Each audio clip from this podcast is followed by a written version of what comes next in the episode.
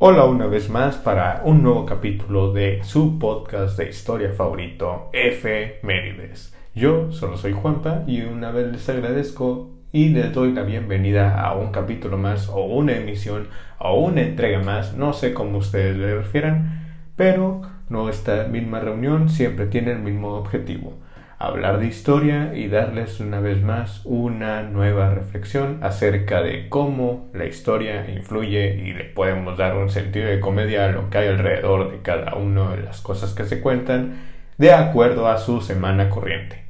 Pero bueno, entremos en materia y hablemos por fin, porque ya creo que ya se hubieran dado cuenta que he recibido algunos comentarios al respecto y los pueden hacer en el Instagram arroba solo soy Juanpa o en el Instagram del podcast f.merides referente a un personaje o referente a qué X tema quisieran que tocaran y ahora le tocó y al fin a alguien del género femenino. Por primera vez en el podcast de Efemérides haremos mención a una persona, a una mujer que influyó mucho en el mundo de la ciencia, especialmente a nivel de la radiología y la química y la física, y no es más que de otra persona llamada Marie Curie. Pero bueno, los dejo con esta emisión del podcast de Efemérides. Yo solo soy Juanpa y comenzamos. Efemérides. Bienvenidos a Efemérides, el podcast donde podrán escuchar sobre un evento específico destacado en la historia del mundo de acuerdo a su semana corriente, especialmente si este hecho es un digno de un meme ¿Qué podemos decidir o no al final de este podcast. Efemérides, la historia vista como solo tú en la parte de atrás de tu libro de historia podrías dibujar. Yo solo soy Juanpa y de nuevo les doy la bienvenida a este podcast, Efemérides.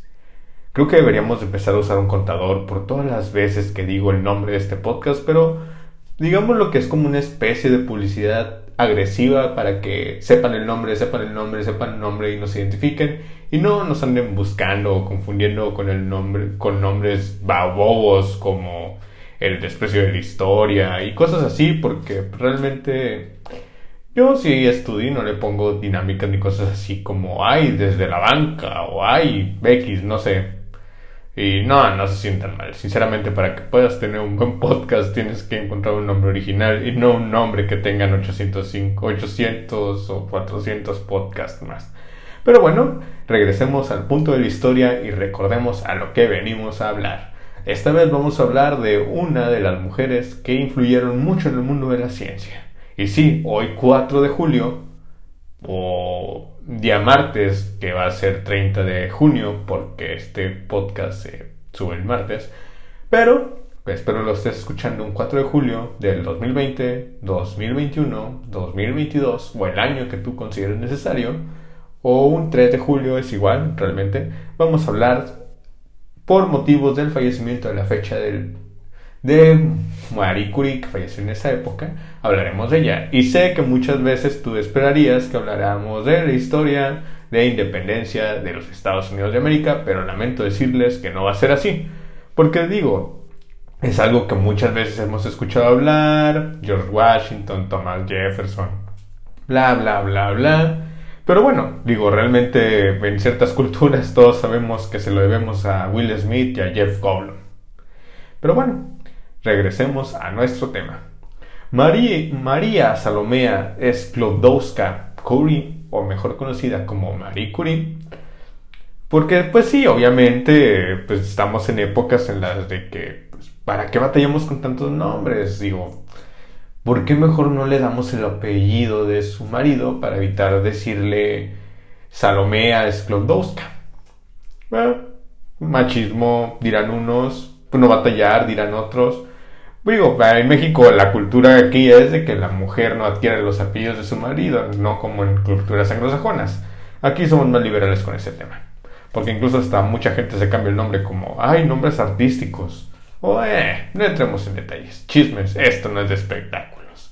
Pero bueno, después del micromachismo que les acabo de citar, Marie Curie nació en Varsovia el 7 de noviembre de 1867, cuando esta era administrada por el gobierno de Rusia. Y sí, me dirás, oye, oye, oye, oye, ¿cómo vas a decir que nació en Polonia si era una parte del imperio, del imperio ruso? Pues mira, los voy a explicar. Para esa época, Polonia formaba algo de, que se le conocía como un zarato, que podía ser imperio, podía ser gobernada, podía ser independiente, pero pues al final quien decidía y tomaba las decisiones era el imperio ruso. No es de extrañarse, sinceramente, desde un punto de vista histórico, todos sabemos que Polonia siempre fue el niño bulliado de la escuela llamada Europa.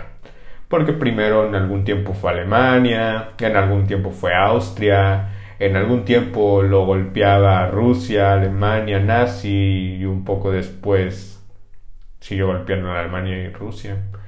Pero pues realmente el proceso de formación de Polonia como el niño nerd al país con buenos deportistas, pues llevó algo de tiempo. Y creo que todavía es como el, eh, Polonia. Pero bueno, eso lo veremos un poco más adelante con más temas de historia o gente que haya nacido en Polonia, porque pues sinceramente personas exitosas nacidas en Polonia podemos decir a Marie Curie que era un poco más sentimiento francés que polaco, eh, Karol Wojtyła, que a la postre sería el Papa Juan Pablo II, pero no nos debíamos del tema y pues para ser un poquito más modernos, digamos que Robert Lewandowski, el goleador del Bayern Múnich, también es un destacado polaco. Pero bueno, Marie Curie fue la quinta hija de Władysław Sklodowski, profesor en física y matemáticas, y Bronislava Boguska, maestra de pianista y cantante. Marie tuvo cuatro hermanos, Sofía, Joseph, Bronislawa y Elena. La familia de su padre, como la de su madre, habían perdido la mayoría de sus fortunas por ah, malas inversiones, posibles esquemas piramidales, eh, multinivel, o, ok, esto es broma, pero pues en diversas sublevaciones nacionalistas de la Gran Polonia que pues le pagó a gente más nerd que ella para poderse liberar de los rusos, pues fue un gran error porque jamás pudieron ser independientes por esas épocas y los padres de Marie no tenían la capacidad económica que tenían en sus mejores años porque pues tomaban malas decisiones. Y pues les apuesto que no fueron los únicos que usaron su posición para vivir ese sueño de buscar ser independientes. Y esta parte es la que ustedes me dirán, Oye, ¿y cómo fue que María, a pesar de que no tuviera la gran fortuna que tuvieron sus padres, pero que perdieron por malas decisiones, logró formarse un gran parte del gran estudio? Ok, digamos que el buen señor papá de María, porque pues decir el nombre si es demasiado largo, y pues seamos honestos, de este... Ah, ok, ya, vámonos al grano. Marie se encargaba de estudiar la carrera universitaria en una universidad de Varsovia universidad clandestina y flotante.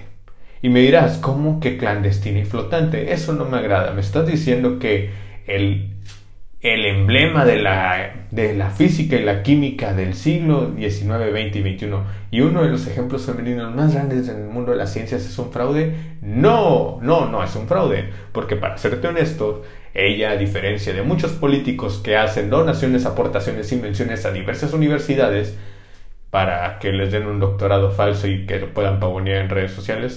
Samuel García. Eh, pues ella no, ella solamente tomaba la decisión de tomar un estudio en una universidad flotante que pues podía tomar una clase en una casa, podía tomar una clase en otra, al siguiente mes podían cambiar las clases a otras dos casas, incluso podían darse las clases en las, en las casas de los alumnos.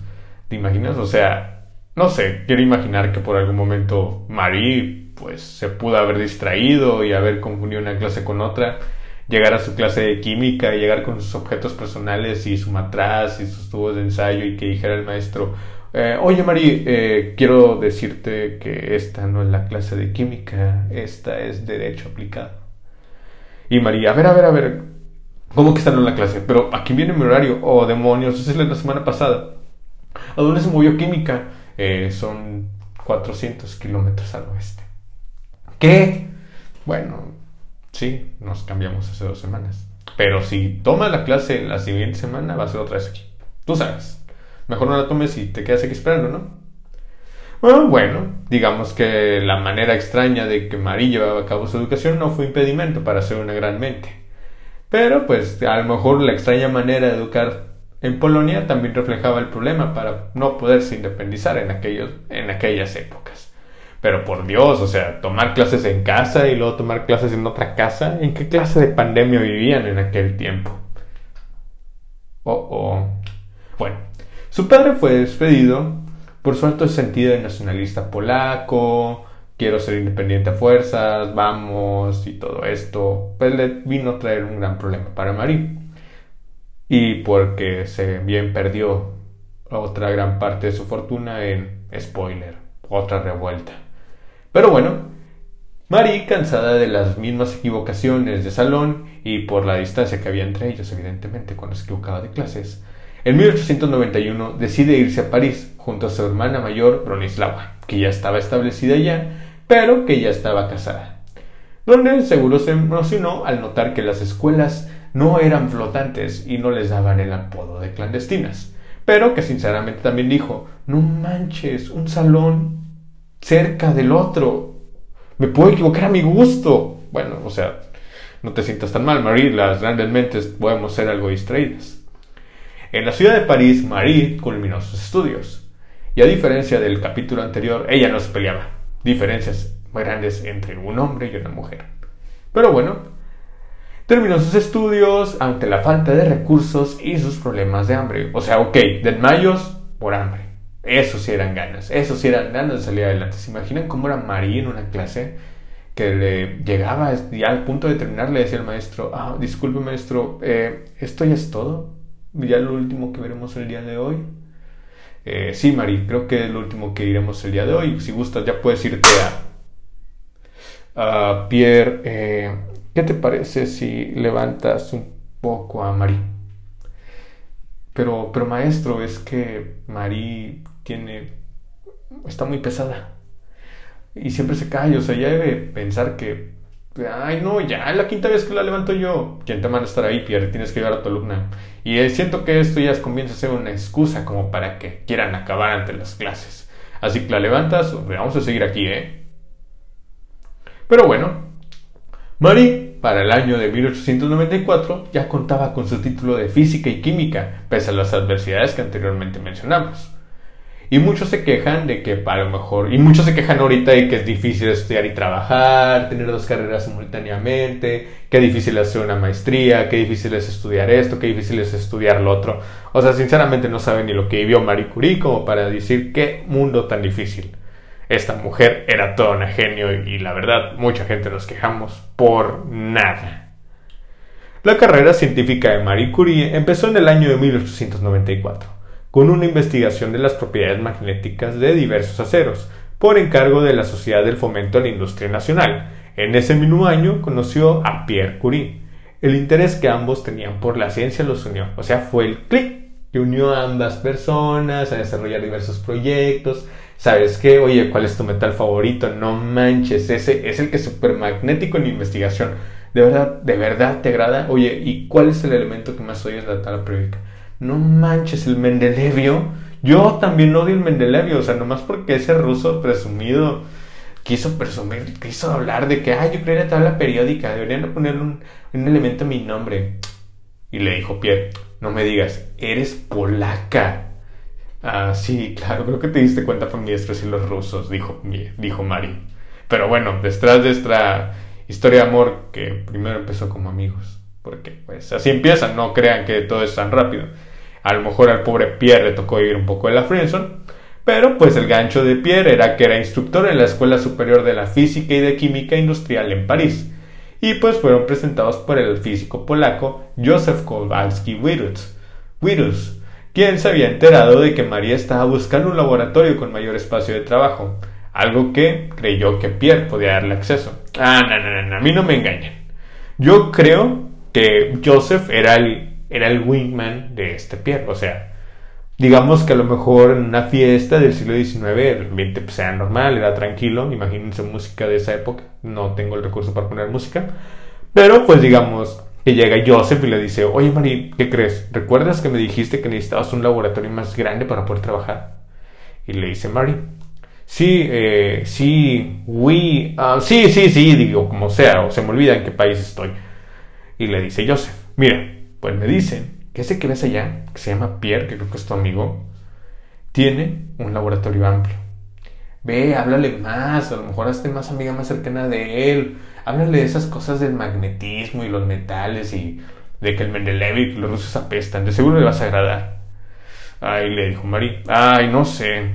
siento que me voy a ver muy interesada por alguien que tiene un laboratorio muy amplio. Digo, aparte, me cae bien, pero creo que solo como amigos, ¿no será como aprovecharme? Y lo le dijo Joseph, para nada. Y pues del otro lado, vamos a ver cómo llegaba el buen. El buen Joseph con Pierre, que realmente la verdad era que no tenía un laboratorio tan grande y pues a, lo mejor si era alguien importante, pero no tenía un laboratorio tan grande. Y llega, y llega Joseph y le dice, Pierre, eh, ¿qué te dijo? ¿Le gustó? ¿Le caigo bien? Y le dijo Joseph. Eh, dice que eres un ñoño, pero le dije que tenías un laboratorio grande. Y luego le dice Pierre, pero eso no es cierto, ¿qué haré? Y luego le dice Joseph, algo se te ocurrirá, no te preocupes, mira, me pediste ayuda, te aguantas, ahora tú te toca hacer el resto. En un momento me lo vas a agradecer. Ojalá le pusieras un elemento mi nombre, pero sé que eres demasiado pesado como para hacerlo. Y aparte porque soy polaco. Pero bueno, Pierre y Marie desarrollaron una fuerte amistad en el laboratorio, hasta el punto que Pierre le propuso matrimonio. Pero al principio Marie no aceptó, ya que tenía la intención de volver a Polonia. Sin embargo, Pierre declaró que estaba dispuesto a seguirle a ese país, incluso si eso significaba tener que enseñar francés para subsistir. Digo, realmente cuando tu primer engaño fue decirle que tenías un laboratorio gigante y realmente no lo tenías, ya tenías que usar tus mejores recursos como para poder conquistarla. Entonces, sinceramente, el decir a toda voluntad y grito que tenías que luchar por ella, pues tenías que jugártela y pues este y pues Pierre fue un campeón hombres, esos son hombres y no payasos, nada de que ghosting, nada que me desaparezco, nada que me voy a ir a la guerra para desaparecerme del compromiso, eh, podemos parecer hermanitos 5, 6, 7 años más, no pasa nada, pero bueno, si te dice que si te dice que no por un motivo, le cambia la jugada y a ver qué te dice. Muy bien jugado, Pierre, eres todo un campeón. Marie estaba feliz.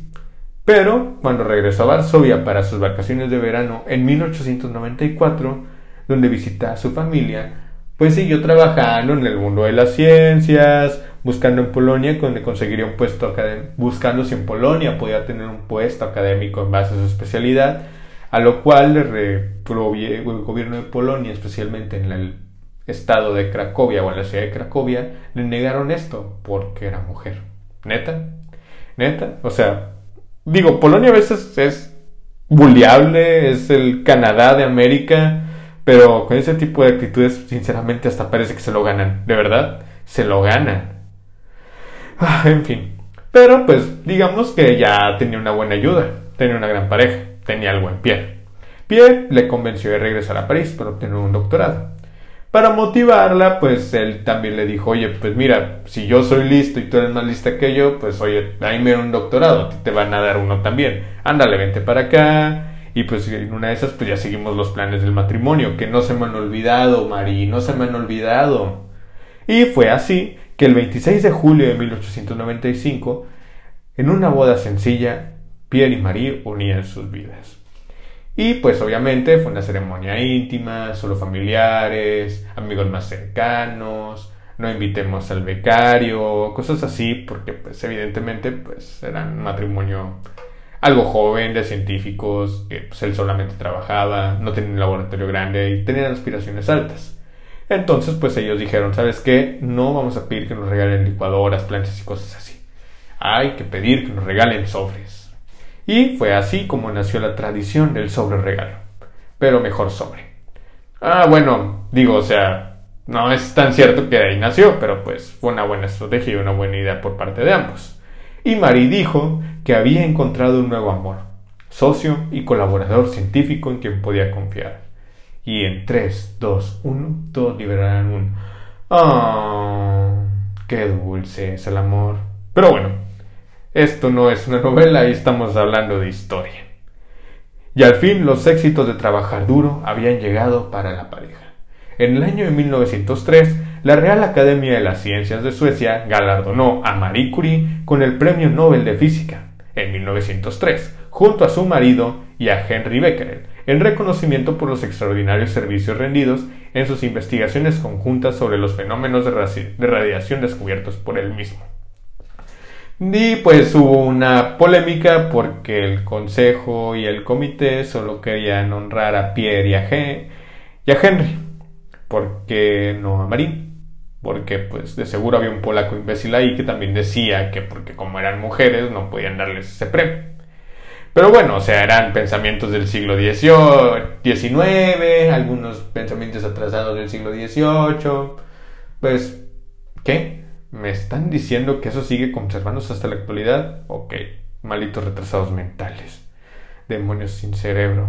Pero bueno, uno de los miembros de la academia, el matemático Magnus Gostam Kleffer, avisó a Pierre de esta situación y Pierre, como buen marido fiel y un ejemplo ideal del hombre que todos queremos y somos evidentemente, pero que no nos da la capacidad de mostrar, pues dijo, ¿sabes qué? Si a mi esposa no la reconoces, yo no lo voy a aceptar. Y tampoco Henry, pero es que no lo hemos hablado, todavía no hemos hablado con Henry, creo que va a decir que sí. Dije, tampoco Henry. Y fue así como el premio, a la gente del premio Nobel no tuvo más que otra que reconocer a Marie. Pero bueno, los Curie fueron en Estocolmo para recibir el premio en persona, pues estaban demasiado ocupados en su trabajo. Y porque Pierre no le gustaban las ceremonias públicas, era un poco de bajo perfil pues también andaba un poco más enfermo de lo normal. Digo, también trabajar con un poco de radiación como que suele ser, suele ser un poco dañino. O sea, se imaginan en la escena del laboratorio de los Curie cuando Marie le dice, oye Pierre, debemos ir a Estocolmo, ganamos ese premio, tenemos que dar un discurso de nuestro éxito.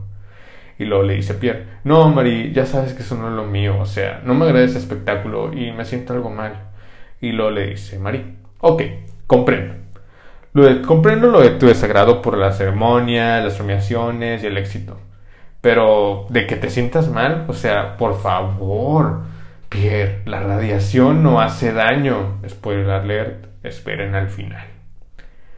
Debido a que se requería que los ganadores del premio Nobel estuvieran presentes para dar un discurso, los Curie finalmente viajaron a Suecia en 1905 y recibieron 15 mil dólares, lo que les permitió contratar un nuevo ayudante de laboratorio.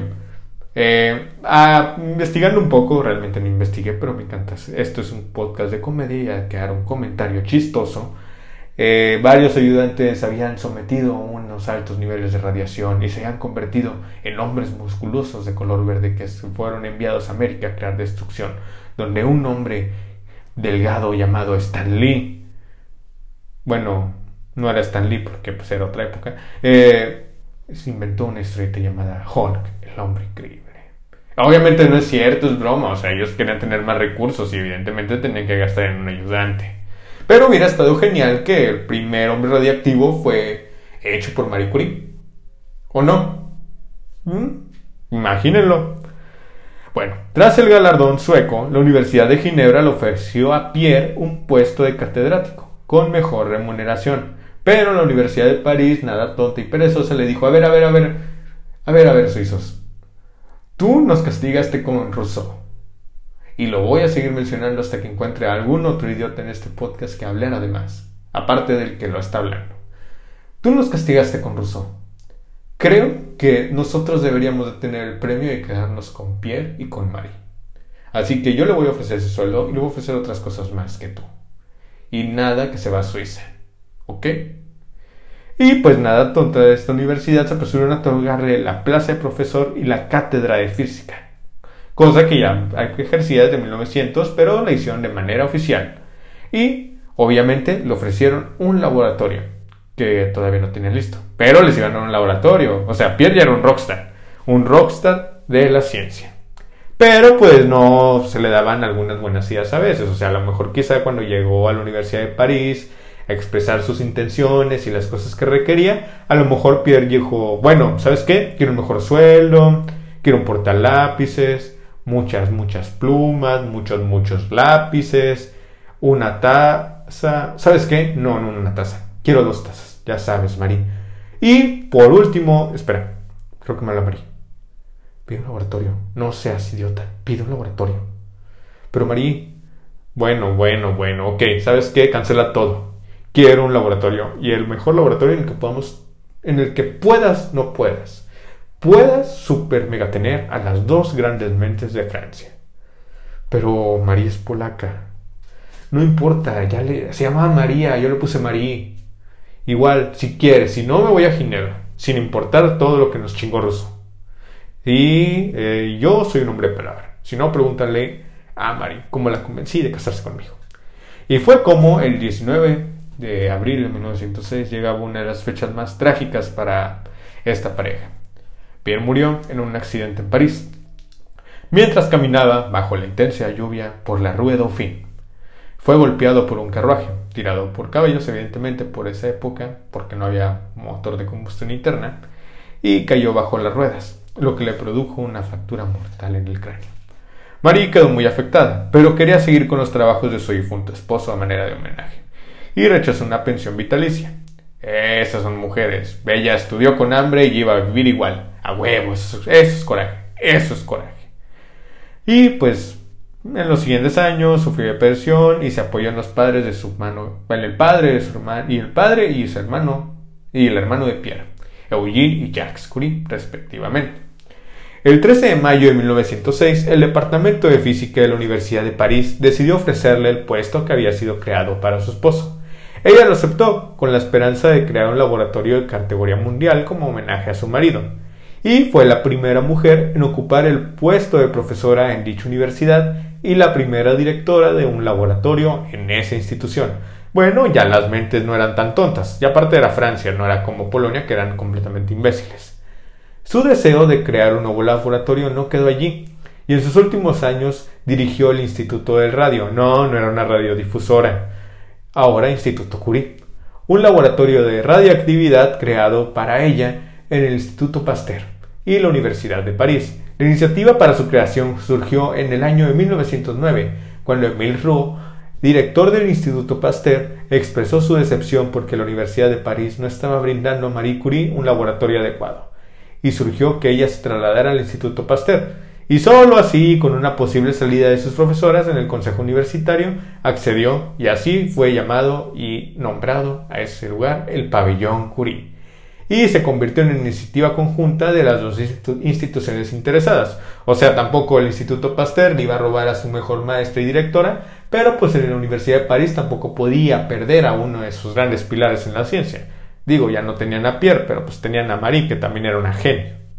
Era la genio ella, no, ella era la genio.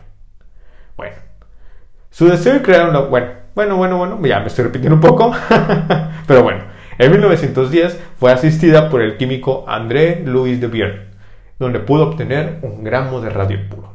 Y aquí es la parte donde pasamos al epílogo. Evidentemente, María había crecido en una época donde le tocaba asimilar uno de los eventos bélicos más grandes para aquella época, y quizás posiblemente ellos creían que era el único, al que ellos llamaron incluso la Gran Guerra. Primera Guerra Mundial para los que vivieron después de esa época y para el austriaco Ecklenke que creía que podía dominar el mundo. Pero bueno, por situaciones ella decidió apoyar más a la causa francesa que a la polaca. Obviamente tienes que ir por los que mejor se desempeñan y no por los que doblaban las manos al principio. Y pues, y pues su primer función fue custodiar el instituto para el cual el Instituto Pasteur y el gramo de radio que había logrado separar y obtener. ¿Por qué? Porque estas dos cosas eran consideradas el patrimonio nacional, gradadamente que era una muestra de que esa mujer había logrado dos premios Nobel y era una de las mujeres más inteligentes de su tiempo. Pero Marie no se quiso quedar atrás. Aburrida, posiblemente, creo yo, detectó que existía poco personal para el manejo de los equipos de rayos X, por lo que decidió aportar e idear sus conocimientos en radiología para apoyar con equipos móviles en las líneas del frente, y mediante pequeños autos llamados las pequeñas Curie.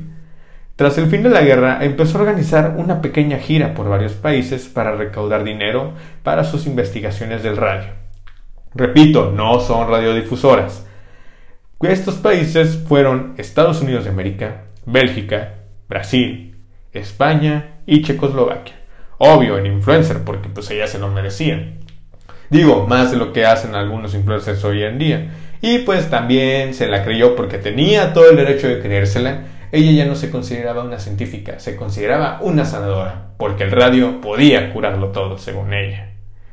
Pero bueno, solo unos meses después de su última visita a Polonia, en la primavera de 1934, murió el 4 de julio, en el sanatorio de Saint-Gemous, cerca de Passy, Alta Saboya, a causa de una anemia plástica. probablemente contraída por las radiaciones a las que estuvo expuesta en sus trabajos. Ok, ok, ok, antes de que digan, no, no, no, la radiación es mala y todo esto es malo y las antenas 5G, no, detengámonos un momento y pongámonos a analizar. En esa época no se conocía exactamente los efectos que ponía la radiación en las personas y pues evidentemente podían trabajar con ella, pero no tenían el material de protección adecuado para poder manipularla. Entonces esa exagerada pro esa prolongada exposición a sus efectos y a sus, sus propiedades le causó esta enfermedad, no el hecho de que fuera algo malo.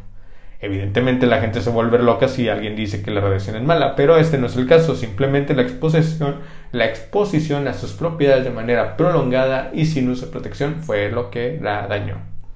Bueno, por ejemplo, digo, ella tuvo el error por decirlo de una manera, de llevar tubos de ensayo con isótopos radiactivos en los bolsillos y pues almacenaba en un cajón de su escritorio eh, algo, unos cuantos más tubos de ensayo porque argumentaba que tenían luz débil, que estas sustancias emitían en la oscuridad, entonces podía distraerla un poco.